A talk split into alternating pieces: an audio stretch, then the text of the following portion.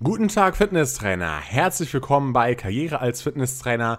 Herzlich willkommen beim Karriere als Fitnesstrainer Podcast. Es freut mich sehr, dass du zu dieser neuen Episode wieder eingeschaltet hast. Und wenn du keine neuen Episoden mehr verpassen möchtest, dann klick auf jeden Fall mal bei Spotify, wenn du das gerade hörst, mal auf Folgen oder folge mir auf Instagram, denn dort zeige ich dir immer als erstes, wenn eine neue Podcast-Episode rauskommt.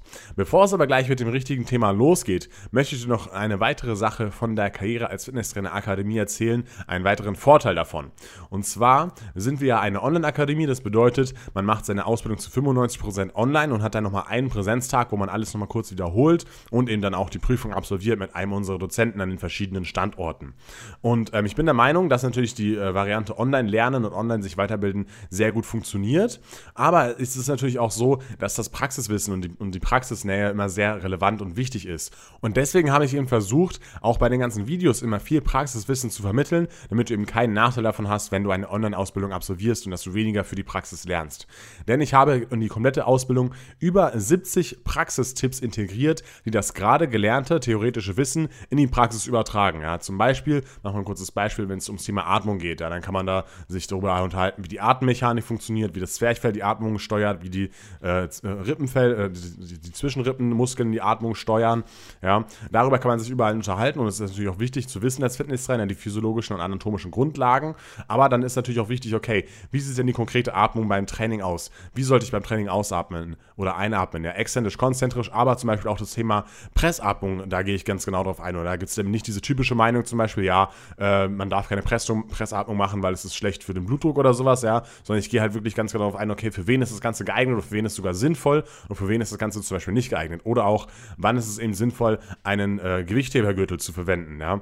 Darauf gehe ich eben zum Beispiel auch auch ein. Und das sind halt all diese typischen Fragen, die im Fitnessstudio auf einen zukommen. Und äh, all diese Fragen habe ich eben als Praxistipps in den verschiedenen Kapiteln und Lektionen beantwortet, sodass du eben auch viel für die Praxis lernst. Und ein weiterer, eine weitere Sache, wie ich versucht habe, das ganze praxisnah rüberzubringen, ist bei der praktischen Online-Ausbildung, wo ich wirklich jedes Gerät einzeln erkläre und auch bei jedem Gerät ein Trainer-Kunde-Beispiel durchmache, so wie es wirklich in der Praxis dann aussehen sollte und wie es dann auch in der Prüfung abgefragt wird. Ja, da lernst du auch nochmal viel für die Praxis und es gibt gibt ja auch noch den Bonusbereich. Ja? Und beim Bonusbereich gehe ich auf die wichtigsten Freihantel, Schlingen und Functional Trainingsübungen und, und Trainings ein. Ja? Und dort lernst du eben auch nochmal sehr viel und sehr detailliert etwas für die Praxis als Fitnesstrainer, sodass du eben nicht nur Gerätetrainingspläne schreiben kannst, sondern dass du auch eben andere Übungen zeigen kannst, die auch natürlich wichtig sind als Fitnesstrainer, um diese zu erklären.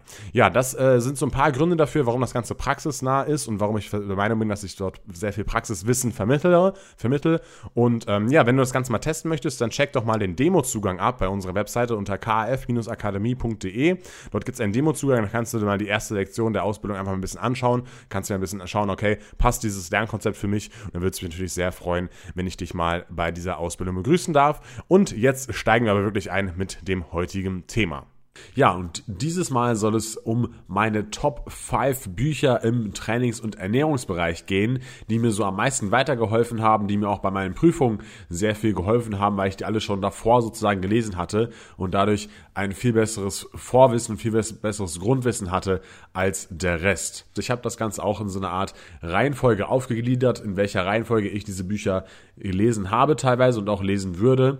Ähm, Einfach weil man am Anfang ja das äh, Allgemeinere ein bisschen machen kann und danach ein bisschen spezifischer werden kann. Also fangen wir an mit dem ersten Buch über Krafttraining, was ich selbst auch gelesen habe, ja, und das erste Buch, was ich auch selbst empfehlen würde zu lesen. Und zwar ist das Differenziertes Krafttraining in, mit Schwerpunkt Wirbelsäule von Axel Gottlob. Axel Gottlob ist ein äh, ja, bekannter, ähm, ja, wie, wie, kann man sagen, Wissenschaftler, Dozent, äh, hat eben auch eine eigene Akademie, wo er eben auch Ausbildungen und Fortbildungen gibt und äh, hat eben auch äh, zahlreiche Bücher geschrieben, beziehungsweise das Buch Differenziertes Krafttraining in mehreren Auflagen geschrieben. Ich habe hier noch eine etwas ältere Auflage. Es gibt mittlerweile schon irgendwie, glaube ich, die fünfte oder sechste Auflage, bin ich mir nicht mehr ganz sicher. Ähm, und das Buch selbst ist halt geht halt grundsätzlich über Krafttraining, wie es schon sagt, und ist halt sehr, sehr äh, genau und differenziert und ähm, die Themen, die Themen da drin sind auf jeden Fall sehr, sehr interessant. Ich gehe einfach ein bisschen auf die Themen und auf die ganzen Kapitel drauf ein. Ja, zum er das, dieses Buch ist in vier Teile aufgeteilt. Das, der erste Teil geht eben um die Auswirkungen eines differenzierten Krafttrainings. Und da habe ich zum ersten Mal so richtig verstanden, was Krafttraining alles für krasse Vorteile mit sich bringt. Ja, und das ist sehr, sehr wichtig, diese Vorteile zu verstehen, damit man halt hinter dem Produkt Fitnesstraining stehen kann und damit man das auch gut verkaufen kann. Ja, gehen wir mal auf ein paar kurze Vorteile gerade ein, die er da gerade dran nimmt. Ja, was natürlich komplett offensichtlich ist, sind solche Sachen wie Kraftzuwachs oder Vergrößerung des Muskelquerschnitts. Aber er geht zum Beispiel auch eben darauf ein, warum man durch Krafttraining beweglicher und warum er auch schneller wird, ja. Und das ist eben wichtig, um gerade solchen ja, äh, Mythen, die eben die Masse hat, zum Beispiel wie ja durch Krafttraining wird man nur langsam und unbeweglich, ja, damit man das eben einfach und schnell widerlegen kann. Dafür ist dieses Wissen natürlich Gold wert, ja. Dann geht er eben auf den ganzen passiven Bewegungsapparat ein, warum es gut ist äh, für die Knochendichte, warum es gut ist für die Sehnen, für die Bänder, für die Faszien, für die Gelenke, warum es gut ist für die Haltung, warum es gut ist für die Schutzfunktion der Wirbelsäule zum Beispiel, ja. Aber zum Beispiel auch geht er darauf ein, wie man dadurch die Figur verbessern kann, ist natürlich auch logisch, ja. Aber auch zum Beispiel die Verbesserung von Stoffwechsel und Energiebereitstellung, von der Kapillarisierung, vom Herz-Kreislauf-Parametern, ja. Das ist nur ein Ausschnitt eben aus diesen ganzen Vorteilen von Krafttraining. Insgesamt führt er dort eben 19 Stück auf. Und wie gesagt, das ist sehr wichtig, finde ich, gerade am Anfang, wenn man in die Branche einsteigt, damit man eben kapiert, dass Krafttraining eben ja eine richtig geile Sache ist und ähm, dass es eben wahnsinnig viele Vorteile hat und nicht eben nur für Muskelaufbau sozusagen gedacht ist. Ja. Äh, Im zweiten Kapitel geht es um die Grundlagen, kurz und bündig, so nennt er das Ganze. Da definiert er erstmal so ein bisschen den Körper. Ähm, da geht es auch um diese ganzen Lage- und Richtungsbezeichnungen, äh, also so proximal, äh, distal, ähm, dann geht's auch noch drum um, Ant äh, um Agonist, Antagonist, Synergist. Da wird das genau erklärt. Ja, also das findet man natürlich auch in seinen normalen Lehrbüchern, aber ist hier eben auch nochmal mit drin. Dann geht es aber auch nochmal stark um physikalische Grundlagen in diesem Kapitel zum Beispiel eben auch um das Thema Kraft, um das Thema, Thema Drehmoment, um die zum Beispiel Kraftkurve und Widerstandskurve. Ja, ist für habe ich auch sehr wichtig gefunden für die Praxis, fürs Krafttraining, dass man eben versteht, was eine Widerstandskurve ist, ja, also in welchem Bereich der Bewegung sozusagen der Widerstand am meisten ist und in welchem Bereich der Bewegung die Kraft sozusagen am meisten wirkt. Äh, ist sehr interessant, geht ein bisschen stark in die Physik rein, habe ich teilweise auch nicht alles verstanden, ja, aber ähm, finde ich, finde ich auf jeden Fall cool, vor allem, weil eben dieses Thema ähm, selten eben in den normalen Ausbildungen zum Beispiel drankommt, ja. Dann geht es da zum Beispiel noch auf EMG-Messungen ein, EMG-Messungen, da kann man quasi die Muskelaktivität Aktivität äh, messen und äh, quasi messen, wie stark dieser Muskel gerade beansprucht wird. Zum Beispiel kann ich da dann messen, wie stark zum Beispiel mein Trizeps beim normalen Bankdrücken beansprucht wird oder wie stark er beansprucht wird beim Kurzhantelbankdrücken oder nur bei einer Trizepsübung. Ja, geht ja genau darauf ein, wie das Ganze funktioniert. Ähm, dann im dritten Kapitel äh, geht es eben los mit den zwölf Prinzipien eines differenzierten Krafttrainings. Das bedeutet, da führt er eben alle Prinzipien an, die man eben für ein Krafttraining verwenden sollte, auf was man sozusagen achten sollte, welche Möglichkeiten man hat. Zum Beispiel eben äh, vor der Übungsauswahl, dass man mit dem Trainingswiderstand variieren kann, wie dieser Trainingswiderstand aufgebaut ist, ja eben auch nochmal auf den Widerstandsverlauf, also auf die Widerstandskurve.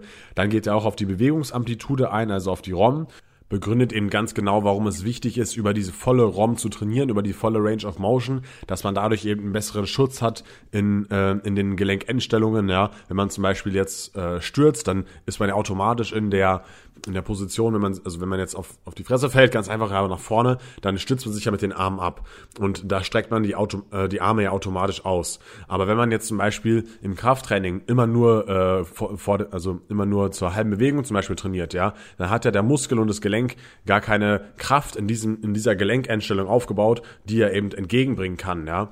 Und das führt dann dazu, dass man eben viel besser auf solche Sturzsituationen zum Beispiel vorbereitet ist, wenn man über die ganze ROM trainiert, ja. Dann erzählt er auch noch von den Beweglichkeitsverbesserungen, wenn man eben über die ganze ROM trainiert, ähm, eben was über die über die verbesserte verbesserte Schutzfunktion in den Gelenkendstellungen, das habe ich gerade schon gesagt, ja.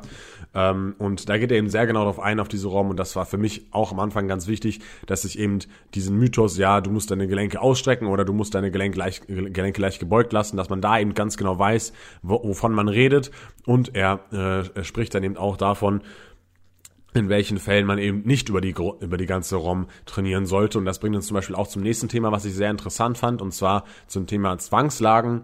Ja, äh, zum Beispiel jetzt bei der Scott Curl Bizeps Bank, ja, also wo man quasi den Trizeps oder den, die Oberarmrückseite auf eine Bank auflegt und dann mit einer SZ-Stange oder auch mit einer Kurzhantel eben ähm, Bizeps Curls macht, ja da in der Endposition ist man quasi in einer Zwangslage, weil wenn ich da in der Endposition bin und den Arm ausstrecke, da zieht das Gewicht mich noch weiter runter und würde, wenn das mein Gelenk quasi nicht dagegen halten würde, würde es das Gelenk sozusagen durchbrechen. Ja, also es ist in, in der Endposition der Bewegung wirkt nochmal eine Kraft entgegengesetzt.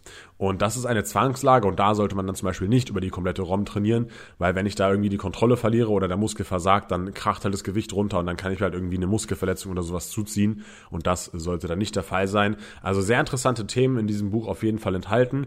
Im äh, vierten Teil geht es dann eben noch äh, um das differenzierte Krafttraining des Wirbelsäulen- und Rumpfbereiches. Ja, also da geht's auch im, äh, da ist am Anfang auch wieder so ein kleiner Theorieteil drin, da geht's über Drehachsen, da geht's um axiale Belastungen. Also axiale Belastung heißt, die äh, Last wirkt äh, von oben auf die Wirbelsäule und wie, wie zum Beispiel bei Kniebeugen, ja, und dann geht er auch darauf ein, wie wichtig es eben ist, dass eben bei einer Kniebeuge die Wirbelsäule die ganze Zeit in der anatomisch korrekten Position ist, ja, und nicht im Hohlkreuz ist, oder beziehungsweise nicht im übermäßigen, übergestreckten Hohlkreuz ist, warum der Rücken nicht komplett gerade sein darf und so weiter und so fort. Ja, auch sehr interessant. Und dann geht er eben auch noch auf viele praktische Übungen ein für den Rückenstrecker, für die Bauchmuskeln und auch für den HBS-Bereich und erklärt eben auch ganz genau, äh, warum diese Übung sinnvoll ist, was man da beachten sollte. Und äh, ja, da konnte ich auch einiges auf jeden Fall mitnehmen, was ich oft im Trainingsbereich anwenden konnte. Das nächste Buch ist von Dr. Nikolai Worms und heißt Syndrom X und geht um die Ernährung. Ich weiß nicht, ob du das Syndrom X schon kennst. Ich werde dir auf jeden Fall gleich erklären, was es ist. Aber in diesem Buch geht es eben hauptsächlich um die Ernährung und hauptsächlich eben um diese ganze, ja, falsche Ernährung, die wir heutzutage haben, um diesen vielen Zucker, den wir zu uns nehmen. Und äh, das ist auch wiederum wichtig, um eben die oder es ist meiner Meinung nach wichtig, um halt zu erkennen, dass halt Ernährung einen hohen Einfluss auf jeden Fall hat auf den Körper, auf die Gesundheit und vor allem auch, was man mit schlechter Ernährung alles für Fehler machen kann, aber was man mit guter Ernährung auch alles gut machen kann. Ähm, das finde ich immer wichtig, ist, ist immer wichtig zu verstehen. Das bedeutet, ähm, es geht hier nicht immer nur um irgendwie Fitness oder um irgendwie äh, Abnehmen oder sowas, ja, sondern eben auch darum, dass man eben durch die Ernährung eben Krankheiten einfach vermeiden kann, Herzinfarkt, Schlaganfall, äh, Blutdruck und so weiter und so fort, ja. Und das finde ich ist eben auch wichtig am Anfang zu verstehen. Deswegen habe ich das auch als an zweiter Stelle gesetzt, ähm, dass man eben ja was tun muss, damit man eben nicht diese ganzen Wohlstandskrankheiten bekommt. Ja, also was ist das Syndrom X? Ja, darum geht es auch im ersten Kapitel des Buches oder im ersten Teil des Buches. Es gibt drei Teile. Ursachen und Wirkung. Ja, das ist das, äh, das ist der erste Teil. Und da wird erstmal überklärt, was ist das überhaupt? Ja, das nennt man auch das tödliche Quartett. Und das sind eben vier Krankheiten, die häufig eben miteinander in Kombination auftreten durch eben schlechte Ernährung und durch Bewegungsmangel. Und das ist zum Beispiel Bluthochdruck, erhöhte Blutfettwerte, erhöhter Blutzucker und erhöhte Insulinwerte. Und diese vier Sachen treten eben häufig äh, in Kombination auf mit dieser schlechten Ernährung. Da wird, wird, eben ganz genau erklärt, wie dieser Prozess von Diabetes sozusagen zustande kommt, also von Diabetes 2, weil das ist ja das, was die meisten haben durch eben Bewegungsmangel und schlechte Ernährung, dass eben äh, man zuerst insul insulinresistent ist, äh, wie das alles genau funktioniert mit dem Blutzucker, mit dem Insulin, ähm, mit der Einschleusung von Blutzucker in die Zellen äh, durch Insulin und so weiter und wie dann die Bauchspeicheldrüse auf äh, diesen erhöhten Blutzucker äh, äh, reagiert und dadurch eben dann dieses Diabetes entsteht und dadurch man dann Insulin selbst spritzen muss. Ähm, dann geht er ganz genau darauf ein, auch auf die erhöhten Blutfettwerte, eben was es für unterschiedliche Fette gibt, zum Beispiel eben das LDL-Cholesterin, das VLDL, das HDL, welches gut ist, welches schlecht ist, ähm, in welchen Lebensmitteln eben das Gute und das Schlechte drin ist und dass man eben bei Cholesterin auf jeden Fall auch differenzieren muss zwischen diesem guten und schlechten Cholesterin und dass man nicht einfach sagen kann, ja, äh, zum Beispiel Eier oder sowas äh, ist eben schlechtes Cholesterin und äh, weil es gab, es gab ja auch mal diese Diskussion früher, dass eben Eier eben ungesund sind, weil sie so viel Cholesterin haben. Stimmt aber wie gesagt nicht, weil es eben gutes Cholesterin dort enthalten ist. Ja. Dann im zweiten Teil des Buches Vorbeugung und Behandlung geht es ähm, stark um den glykämischen Index und die glykämische Last. Ja, sind auch zwei unterschiedliche Dinge. Die meisten kennen nur den glykämischen Index, der ist aber nicht besonders aussagekräftig. Da geht er eben darauf ein. Dann geht er auf die verschiedenen Makronährstoffe ein. Das bedeutet Eiweiße, Kohlenhydrate und Fette. Ja, geht ein bisschen darauf ein, was eben das Weißmehl in uns alles anrichten kann. Also, dass eben das gerade auch ähm, oder dass viele eben denken, ja, ein Brötchen oder keine Ahnung, was ist, ist ein ganz normales Lebensmittel oder ist, ist äh, gesund oder ist nicht schlimm oder sowas, aber er geht halt genau darauf ein, was eben an diesem Weißmehl eben äh, falsch ist und geht auch darauf ein, dass eben die Deutschen noch zu viele Vollkornprodukte essen. Sage ich aber noch später was dazu. Ähm, zu dem Thema Vollkornprodukte oder generell Kohlenhydrate in der Ernährung. Ja, und äh, dann geht er auch auf, auf die Fette, wie gesagt, ein, geht auf die Fette, auf die Vorurteile von Fetten ein. Ähm, er analysiert die verschiedenen Fettsäuren, er, er geht auf die Nüsse ein, warum Nüsse zum Beispiel gute Fettsäuren haben ähm, und dass man die durch, ruhig essen sollte. Dann natürlich noch auf Eiweiß, warum Eiweiß so wichtig ist, warum Eiweiß so gut ist und auch aufs Thema natürlich Fleisch und ähm, Eiweiß, was an dem, an was, was, was guten, gutes Fleisch von schlechtem Fleisch unterscheidet und so weiter. Und dann auch noch mal um das Thema Cholesterin. Und im dritten Kapitel, im dritten Teil, geht es auch ein bisschen um den Paleo-Lifestyle und da schießt er auch ein bisschen etwas gegen die Vegetarier und prangert so ein bisschen oder, oder preist so ein bisschen diesen Paleo-Lifestyle an. Ähm, dass ich aber, und also so als Fazit von diesem Buch finde ich, dass es auf jeden Fall gut ist, ja, aber es ist ein bisschen zu sehr einseitig, meiner Meinung nach, und es wird ein bisschen zu sehr gegen die Kohlenhydrate geschossen, ja. Teilweise wird auch gesagt, dass die Vollkornprodukte nicht optimal sind, aber ähm, man muss natürlich immer davon ausgehen, ähm, dass zum Beispiel auch durch Sport, ja, darauf geht er zum Beispiel gar nicht ein, dass natürlich auch durch Sport der, der Körper mehr Kohlenhydrate zum Beispiel braucht und auch besser die Kohlenhydrate verarbeiten kann und dass auch die Insulinsensivität, das bedeutet, wie, wie intensiv der Körper auf das Insulin reagiert, durch Sport eben steigen kann. Ja, und ähm, da verteufelt er meiner Meinung nach ein bisschen zu sehr manchmal die Kohlenhydrate in dem Buch. Ähm, und äh, ja, manchmal ist es auch ein bisschen komisch geschrieben, aber ich finde, es ist trotzdem, wie gesagt, ein gutes Buch, um eben diesen groben Überblick über das Thema zu bekommen. Und ähm, ja, dass man eben auch weiß, dass es eben diese Wohlstandskrankheiten gibt, wie die entstehen und wie die auch vor allem zu verhindern sind. So, das nächste Buch ist Starting Strength. Und das ist ein Buch, was ich auch sehr, sehr gefeiert habe ähm, und was mir auch teilweise oft die Augen geöffnet hat bei vielen Langhantelübungen ähm, und beim Krafttraining generell. Äh, das ist wieder ein Buch über Training natürlich und da geht es hauptsächlich um ein, die wichtig, um die wichtigsten Übungen im Powerlifting-Bereich, ja, und zwar um den Squat, um den Press, also um das Schulterdrücken, um den Deadlift und den Bench Press, also Bankdrücken und um den Power Clean und dann gibt's noch ein paar weitere Zusatzübungen, ja. Ähm, Grundsätzlich ist es so, dass dieses äh, Buch natürlich von einem Powerlifter geschrieben ist und auch für Powerlifter gedacht ist. Das bedeutet, er sagt am Anfang, ja, dass jeder auf jeden Fall mit der Langhantel trainieren sollte und dass es dann nur eben Vorteile für gibt, wenn man mit der Langhantel trainiert, geht darauf eben ein. Ähm, und da sage ich später dann noch was im Fazit dazu, wie meine Meinung da persönlich äh, zu ist, ja. Auf welche wichtigen und lehrreichen Dinge geht er genau ein? Also zum Beispiel beim Squat äh, erzählt er viel über die Hantelbahn, was ich sehr interessant fand. Er erzählt viel vom Verhältnis von Oberkörper zu Unterkörper oder auch von Unterschenkel zu Oberschenkel und wie sich das alles auf die Kniebeuge auswirkt und dass man das alles immer differenziert betrachten muss. Ja, zum Beispiel eben, wenn jemand, jemand äh, sehr lange Oberschenkel hat, dass man dann zum Beispiel ein bisschen breiter stehen muss, dass man den Stand dann ein bisschen verändern sollte, dass man die Fußspitzen ein bisschen verändern sollte und so weiter und so fort. Ähm, dann geht auch sehr detailliert darauf ein, wie man zum Beispiel greift, wo man die Stange auflegen sollte, welche Arten von Squats es gibt, also quasi High Bar, Low Bar. Dann geht er ein auf Hebelärme während des Squats, was man da beachten sollte. Was auch sehr wichtig ist, meiner Meinung nach, ist, dass man den Unterschied kennt zwischen Hüftbewegung und der Rücken wird rund beim Squat. Das bedeutet, wenn man runtergeht, ja, und dann die Hüfte eben nach unten bringt, da macht ja die Hüfte so eine kleine Bewegung, dass diese aber nicht schlimm ist und dass erst, wenn der Rücken sich wirklich richtig einrundet, ja, dass erst das eben diese schlimme Bewegung ist, äh, die dann eben Schmerzen zum Beispiel verursacht. Da geht er äh, gut drauf ein und erklärt das ganz genau, wie das zusammenhängt.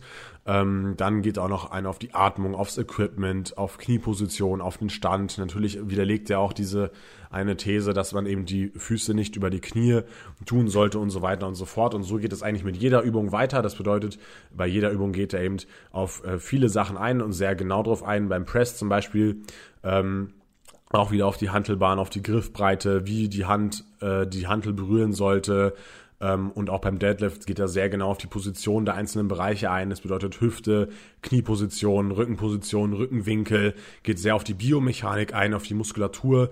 Ähm, auch wie der Latz zum Beispiel bei der, bei, beim Deadlift mithilft und so weiter und so fort.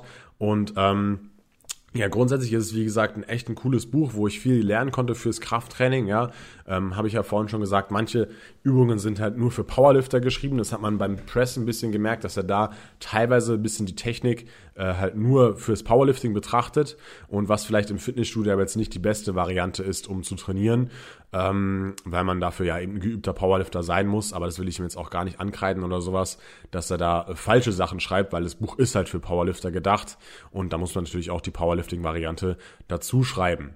Ja, nochmal kurz auf das Thema einzugehen, äh, bin ich der Meinung, dass jeder eben Langhanteltraining machen sollte und dass jeder eben dieses Powerlifting machen sollte. Ähm, bin ich natürlich erstmal nicht der Meinung. Ähm, natürlich ist es realisierbar oder was, was grundsätzlich natürlich immer sein muss, ist, dass diese Übungen korrekt ausgeführt werden. Ja, und wenn man sie korrekt ausführt, sind die echt super, äh, auch besser meiner Meinung nach als Zirkeltraining oder effektiver als Zirkeltraining und auch für die Gelenke und so weiter viel besser. Aber es ist halt nur im Personal Training realisierbar, dass man eben sicherstellen kann, dass diese Übungen immer korrekt ausgeführt werden. Wenn wir jetzt in einem Fitnessstudio sind mit ein paar tausend Mitgliedern und man macht einen Trainingsplan mit dem und in drei Monaten wieder den nächsten, dann ist es eben nicht realisierbar, dass man äh, mit jemandem jemanden immer wieder kontrollieren kann. Ja, wenn jetzt wenn man jetzt eine jüngere Person hat, die eben das auch machen will und die sich vielleicht auch selbst ein bisschen dazu informiert, natürlich klar gerne, aber ich würde es jetzt nicht mit jedem Kunden grundsätzlich machen, dass man da gleich in den Freihandelbereich geht und mit Langhanteltraining anfängt. Und was man natürlich auch berücksichtigen müsste, äh, muss, ist, möchte jeder wirklich im Freihandelbereich mit Langhanteln trainieren oder ist für den einen oder anderen nicht sogar ein Gerätetraining besser, erstmal sicherer, erstmal einfacher zu koordinieren und ähm, ja, das, äh, diese Punkte muss man auf jeden Fall immer mit berücksichtigen, meiner Meinung nach. Dann kommen wir jetzt auch schon zum vierten Buch und das ist wieder ein Ernährungsbuch und zwar ist das Ernährungsstrategien im Kraftsport und Bodybuilding von Christian von Löffelholz. Das ist zwar schon ein etwas älteres Buch, aber meiner Meinung nach immer noch aktuell und immer noch sehr, ähm, ja, sehr, sehr gut zu lesen, beziehungsweise sehr wichtig zu lesen. Ähm, ich gehe auch wieder ein bisschen auf die einzelnen Kapitel drauf ein. Und zwar haben wir einmal das erste Kapitel über den Flüssigkeits- und Salzhaushalt. Ja, ist ziemlich interessant, weil man wenig darüber liest und wenig darüber auch gesprochen wird in den normalen B-Lizenz, A-Lizenz-Ausbildungen und so weiter. Er geht eben auf Elektrolyte darauf ein, was äh, diese Elektrolyte genau im Körper bewirken, ähm, welche Flüssigkeiten man während dem Training, man nach dem Training zu sich führen sollte. Teilweise geht es halt echt auch wirklich tief in die Materie ein, welch, zum Beispiel welches Wasser die besten Elektrolyse hat und ähm, welches Wasser man da nehmen sollte mit wie viel Natrium und so weiter und so fort. Ja, das ist für mich natürlich als Hobbysportler eigentlich ja fast egal, aber das ist ja wie gesagt ein Buch für Ernährungsstrategien im Bodybuilding oder im Bodybuilding und deswegen ist es durchaus legitim, dass er das dort anspricht. Ja, er geht auch noch darauf ein, wie sich zum Beispiel Koffein oder Alkohol auf die Ernährung und auf den Flüssigkeitshaushalt auswirkt. Auch noch ganz interessant eigentlich. Ja, danach kommen die üblichen Verdächtigen Kohlenhydrate, Fette, Eiweiß und das ist jetzt ein bisschen anders beschrieben als in dem Buch Syndrom X, weil es jetzt wie gesagt hier um Bodybuilding geht. Ähm, es wird auf jede Art der Kohlenhydrate ein, eingegangen, was sie bewirken, wie die aufgebaut sind und so weiter. Das bedeutet halt Einfachzucker, Zweifachzucker, zum Beispiel wird halt bei Zweifachzucker ähm, darauf eingegangen, was Haushaltszucker im Körper bewirkt, was eben diese Fructose im Körper bewirkt. Dann zum Beispiel, wie gut Malzzucker zum Beispiel nach dem Training ist, weil es eine hohe Insulinreaktion eben hervorruft. Dann zum Beispiel auch, ob Milchzucker, ist ja auch ein Zweifachzucker, ähm, sich auf den Insulinspiegel auswirkt. Ja, ist natürlich auch wichtig zu wissen. Zum Beispiel, wenn ich jetzt total viel Quark oder, äh, oder Milch oder so in der Diät esse, ist natürlich äh, durchaus relevant, ähm, weil diese ganzen Milchprodukte haben ja alle Milchzucker und das muss ich natürlich wissen, okay, ist dieser Milchzucker denn ähm, oder stößt dieser Milchzucker genauso viel Insulin aus wie zum Beispiel Haushaltszucker, dann ist natürlich nicht so klug, weil immer wenn Insulin ausgestoßen wird, dann äh, habe ich natürlich keine Fettverbrennung. Ja, alles interessante Themen auf jeden Fall. Und dann geht er auch noch äh, auf gewisse Themen äh, mit High Carb, High Carb Diäten oder Low Fat Diäten und auf den glykämischen Index und auf die glykämische Last geht er ein. Und was ich auch sehr interessant fand äh, zum Thema Süßstoffe, Aspartam, äh, da widerlegt er eben diesen Irrglauben, dass man eben äh, das oder das Aspartam so krass schädlich ist, wie vielleicht manche meinen. Und ähm, um eben diese schädliche Wirkung von Aspartam, also Aspartam ist ja auch schädlich, ja, aber eben nur äh, in einer sehr hohen Dosierung. Und zwar müsste man 26 Liter pro Tag Cola Light zum Beispiel trinken, um dort wirklich einen negativen Einfluss auf die Gesundheit äh, zu haben. Und ich komme persönlich nicht ganz auf 26 Liter pro Tag und ich denke auch kein anderer. Deswegen ist dem eher locker entgegenzusehen. Dann geht er auf die Fette ein, kurze, mittel- und langkettige Fettsäuren, gesättigte, einfache, einfach gesättigte, mehrfach gesättigte Fettsäuren, Transfette und, und da geht er halt ganz genau auf ein, was die bewirken, in welchen Lebensmitteln die drin sind. Ähm, ist halt auch sehr gut zu wissen, beziehungsweise da hat man einfach dieses Grundwissen über diese Fette und kann dann auch anderes Wissen, was man woanders vielleicht liest, halt viel besser einordnen. Äh, Fettstoffwechseltraining ist auch noch ein Thema und da beschäftigt sich, äh, da beschäftigt er sich eben damit, welche Ausdauertrainingsvarianten am besten Fett verbrennen. Ja, ist ein Unterschied zwischen Fettverbrennung und wirklich der Fettabnahme.